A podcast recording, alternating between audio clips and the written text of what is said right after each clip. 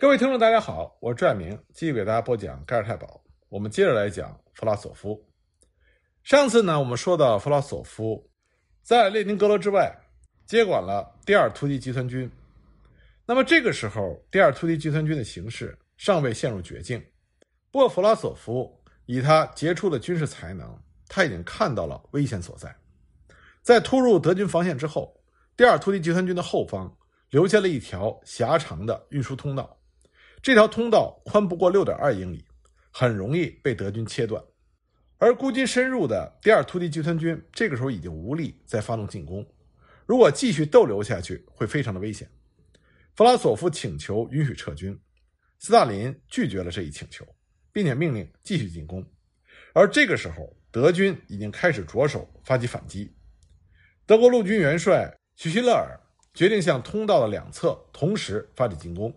目的正是要切断第二突击集团军和外界的联系，进而围歼这支部队。三月十日，德军的进攻开始了。此时的战斗对于双方来讲都是异常困难。苏联北方的丛林里到处都是沼泽，随着天气的转暖，冰冻的沼泽开始融化，双方的将士只能在泥泞中艰难地行进。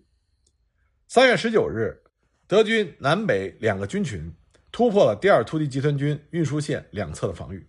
三月二十日，德军两部会师，第二突击集团军的补给线被彻底切断。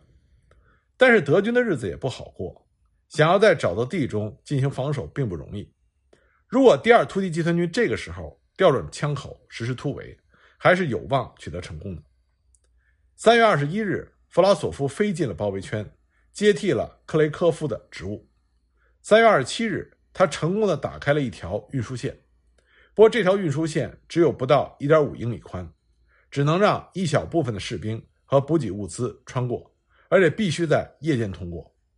由于地面泥泞，必须铺上木板才能通行。形势危急，德军随时有可能再次切断这条运输线。第二突击集团军这个时候已经无力再发动进攻了。弗拉索夫再次恳求允许撤退，但是斯大林依然表示拒绝，并且下令继续进攻。没有人敢违背斯大林的命令，第二突击集团军的将士们只能继续发起进攻。到了四月份，雨水下个不停，双方基本上都停止了行动。第二突击集团军的整个运输线都被泡在雨水中，他们已经弹尽粮绝了，连他们内部的指挥和通信也无法维系。随着南方地区的战事日趋紧张，苏联最高统帅部已经拿不出后备力量来增援这支部队了。而就在这时，弗拉索夫的好友玛利亚·沃罗诺娃来到了他的指挥部，带给了他妻子写给他的一封信。信上写着：“客人在这里。”这是一句暗语，意思是说弗拉索夫的家正在遭到内务部的搜查。这让弗拉索夫大为震惊。五月十四日，斯大林终于下令突围。为了实施这次突围，弗拉索夫费尽力气，穿过各条战线。视察了他麾下的各支部队，尽管第二突击集团军已经耗尽了力量，但他们接下来还是展开了突围行动，有部分军队突围成功。五月二十日，德军发现包围圈内的苏军在退却，就发起了进攻，运输线再次被切断。到了六月份，德军已经完全封住了包围圈，苏军七个师六个旅陷入了包围。这个时候，饥饿成为了苏联红军最大的威胁。一位名叫巴季尤克的士兵在他的信中是这么写的：“我们什么都吃，包括树叶和冷山球果。我们拿死马的骨头用水煮，然后反复的啃这些骨头。关于树皮，我没什么可说的。我们周围所有树的树皮都已经被剥干净了。每一只昆虫、青蛙都被拿来当做食物。桦树枝对我们很有用。”但到了五月中旬，桦树枝也找不到了。这种苦难的生活一直持续到六月底。但是第二突击集团军仍然进行着绝望的战斗。在六月十九日的进攻过程中，集团军的第四十六步兵师和第二十五、五十七步兵旅与第五十九集团军的第二十五装甲师取得了短暂的联系，进而建立了一条仅有三百米宽的走廊。很多士兵就是通过这条走廊突围的。有一位士兵描述了当时的情景，他写道：“没有人会想到我们能够再次开辟一条死亡之谷。这是一道连续不断的火墙，人们的嚎叫声始终不断，烧焦的人肉散发着令人窒息的恶臭。数千人冲进了这道燃烧着的走廊。我们都认为被烧死也比做德国人的俘虏强，但只有那些还能够行走的人试图逃脱。很多人因为饥饿或者受伤已经丧失了行动能力，他们只能躺在那里。弗拉索夫命令部队划分成小股单位进行突围，苏联最高统帅部也没有放弃这支部队。斯大林派出了一支伞兵部队去营救弗拉索夫和第二突击集团军的其他指战员。七月十三日。总参谋部向沃尔霍夫方面军下令加快营救第二突击集团军指挥人员的工作。此后呢，斯大林也命令梅列斯科夫加强对集团军指挥员的营救。七月十四日，梅列斯科夫打电话给日丹诺夫，要求派奥列杰日游击队队长萨赞诺夫率领他的游击队去寻找弗拉索夫。就在突围的过程中，弗拉索夫的指挥部遭到了德军的炮击。他的参谋人员大部分被炸死，剩下的也多数身负重伤。他们一行人在森林里游荡了几个星期，期间德军飞机抛洒了大量的传单，悬赏捉拿弗拉索夫。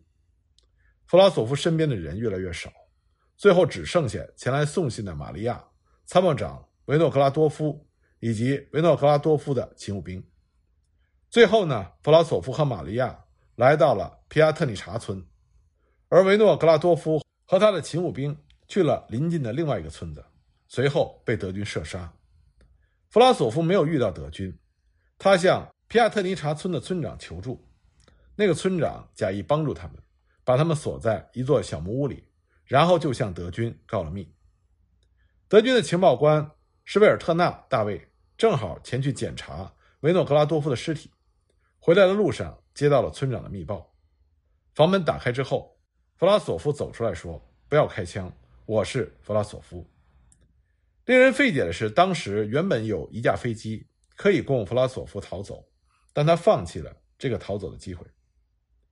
第二突击集团军的苏军官兵们经历了悲惨的命运，成千上万的士兵死于德军的炮火，而死于饥饿或在沼泽中淹死的人员更是不计其数。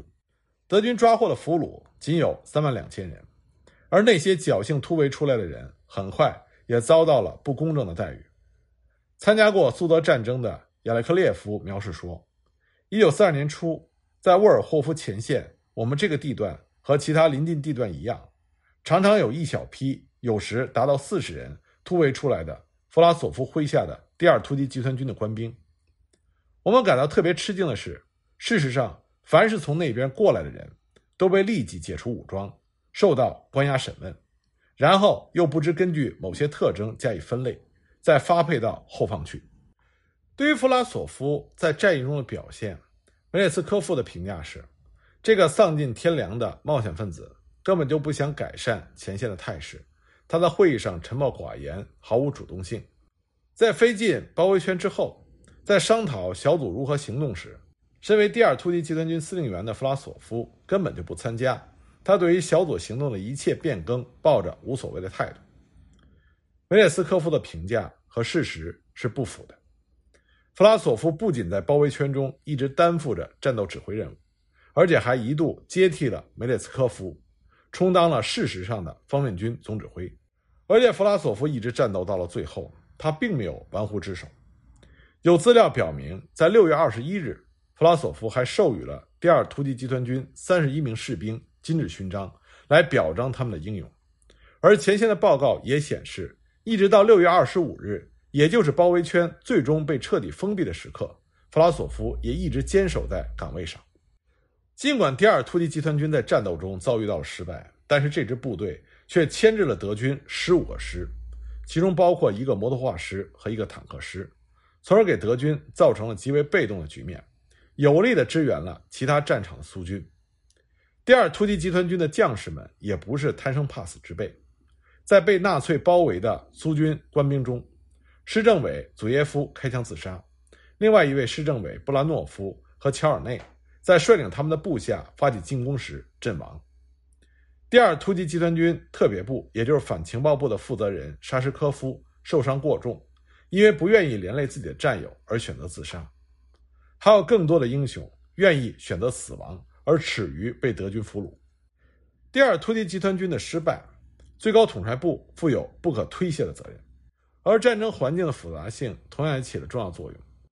这场战役在此后长期以来一直被人们遗忘，原因主要是几点。首先呢，人们在过去只是简单的把这次失败归于苏军在战争初期的众多失败之中。其次呢，因为涉及到最高统帅部指挥失误的问题，所以讳莫如深。最后一个原因，也是最为重要的原因，就是因为这场战役中的主人公弗拉索夫在之后叛变投敌了。那么，作为苏联红军中一颗冉冉升起的极具军事才能的新星，弗拉索夫对于德军来说并不陌生。被俘之后，弗拉索夫被关押在了文尼察战俘营里，而负责这座战俘营的就是后来实施刺杀希特勒行动的冯施陶芬贝格伯爵。关押在这里的还有其他一些将领，其中包括波亚尔斯基将军。在苏联官方的意识中，被俘。就基本等同于背叛。这些被俘的将军们也明白，他们在苏联的前程已经结束了。不过，令人颇感讽刺的是，战俘生活却为这些苏军战俘们提供了一个可以自由讨论苏联国内问题的机会。德国当局中有很多人意识到，如果能把弗拉索夫争取过来，那么无论是在政治方面还是军事方面，都对德国极为有利。德国负责东方外籍部队的莱因哈德·格伦将军。派了维尔弗里德·施特里克·施特里克菲尔特上尉去和弗拉索夫见面。施特里克菲尔特上尉，他是一名出生在波罗的海沿岸的德意志人，后来他一直是弗拉索夫的亲密伙伴和重要的助手。作为一名说客，施特里克菲尔特首先向弗拉索夫解释了德国的战争目的。他声称，德国发动这场战争不是为了掠夺和殖民。而是为了将俄罗斯人民从布尔什维克的暴政中解救出来，但是由于纳粹高层的傲慢自大，元首希特勒被一群无知的小人蒙蔽了双眼，这才造成了战俘营和德军占领区内的一系列悲剧。但是现在，很多德国军官在试图改变占领军和俄罗斯人民之间的关系。当施特里克菲尔特问弗拉索夫是否愿意合作反对斯大林政权的时候，弗拉索夫的回答是。反对斯大林，好的，但这么做是为了谁？为什么要这么做？又该怎么做？弗拉索夫又问：“你说的那些德国军官能允许我们组建一支军队反对斯大林吗？这可不是一支雇佣军，他们必须听命于一个俄罗斯民族政府。”弗拉索夫非常清楚，如果与德国人合作反对斯大林，那么他必然会被看成叛徒，也会给他招来世人的唾骂，除非这场运动。拥有独立的尊严，为此他必须拥有独立的政府和军队，打着自由解放的旗帜。而令他惊讶的是，德国和苏联不同，无论在德国的政界还是军界，都有很多反对官方政策的人物。他感到或许可以通过和这些人物的合作，争取到机会。一九四二年八月三日，弗拉索夫和波亚尔斯基共同起草了一份备忘录，声称大部分俄罗斯人。愿意参与一场推翻布尔什维克暴政的运动，但是德国必须尊重俄罗斯的平等地位。此后呢，在施特里克菲尔特的劝说之下，弗拉索夫起草了一份传单。他在传单上严厉抨击斯大林政权多年以来对苏联人民的恐怖统治，并且指责斯大林为了讨好英美的资本家而把苏联人民推入了战火。在此后的几年里，类似的传单不计其数。一九四二年九月七日，德军最高司令部宣传部派了迪尔森中尉前往文尼察战俘营会见了弗拉索夫。在会谈中，弗拉索夫称自己是一名坚定的布尔什维克分子，他对自己的官职晋升没有怨言，但是作为人民中的一员，他无法隐瞒人民的痛苦。弗拉索夫表示，自己在包围圈内逗留的几个星期中，反复思考了自己的过去和苏联的未来。此后呢，弗拉索夫就被带到了柏林，在那里，他起草了著名的公开信：“我为什么决定反抗布尔什维克主义？”他在信中抨击了布尔什维克，违背了自己在革命时期许下的诺言，指责斯大林政权在战前制造了大清洗。在有关战争方面，他写道：“在莫斯科战役的决定性时刻，我看到了后方的人民如何帮助前线的战士。我不止一次提出了这样的疑问：如果布尔什维克主义没有躲在祖国的神圣旗号下，俄罗斯人民真的会付出如此的牺牲吗？”他声称自己在包围圈中反复思考：难道布尔什维克主义，特别是斯大林，不是俄罗斯人民的主要敌人吗？难道反对斯大林集团不应该是每一个真诚的俄罗斯人的首要的神圣的职责吗？他将这场战争的定义定义为斯大林为了夺取世界霸权而讨好英美资本家的战争，号召俄罗斯人都来参加他的俄罗斯解放军。他号称自己的职责是号召俄罗斯人民推翻布尔什维克，结束这场罪恶的战争。最后，他得出的结论是。俄罗斯人民可以通过与德国人民的合作解决所面临的任务。俄罗斯人民的利益通常和德国人民以及全欧洲人民的利益结合在一起。那么，经过几个月的宣传，弗拉索夫为德国带来了很大的帮助。苏军方面出现了大量的逃兵，但是纳粹当局对弗拉索夫的态度依然很不明确。希特勒对他根本就不理睬。此时，弗拉索夫在德国的支持者们。向他提出了既定事实的策略，也就是在宣传材料中声称俄罗斯委员会已经成立，并以这个委员会的名义进行宣传。这样不仅可以加强宣传的效果，而且可以造成既定的事实，让希特勒不得不承认他们的独立地位。弗拉索夫当时对这个提议是有所顾虑的，因为德国当局已经多次让他失望，他感到自己实际上是在帮德国人来欺骗苏联军民。如果这一次再被德国当局拒绝的话，他将永远失去苏联同胞的信任。不过，最终弗拉索夫还是同意了。一九四二年十二月初，弗拉索夫草拟了一份宣言，宣言以虚拟的俄罗斯委员会的名义发表。